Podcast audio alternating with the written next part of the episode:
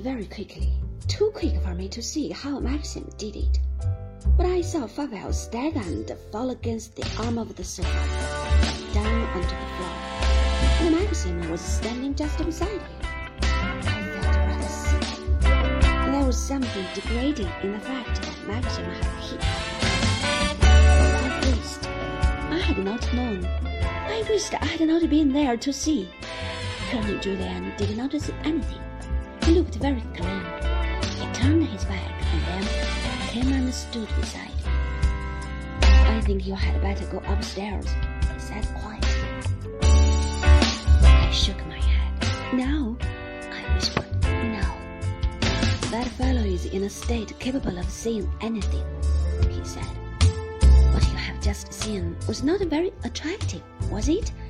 Your husband was right, of course, but it's a pity you saw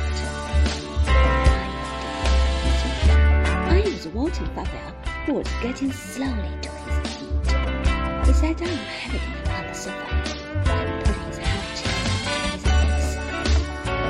Get me a drink, he said. Get me a drink.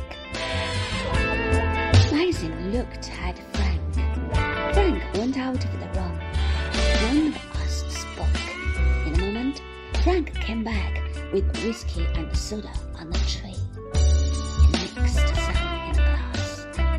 It to Favell. Favell drank it greedily like an animal. There was something sensual and horrible the way he put his mouth to the glass. His lips folded upon the glass in a peculiar way. There was a dark red patch on his jaw where Maxim had hit him. Maxim had turned his back on him again and had returned to the window. I glanced at Colonel Julyan and saw that he was looking at Maxim. His gaze was curious, intent. My heart began beating very quickly.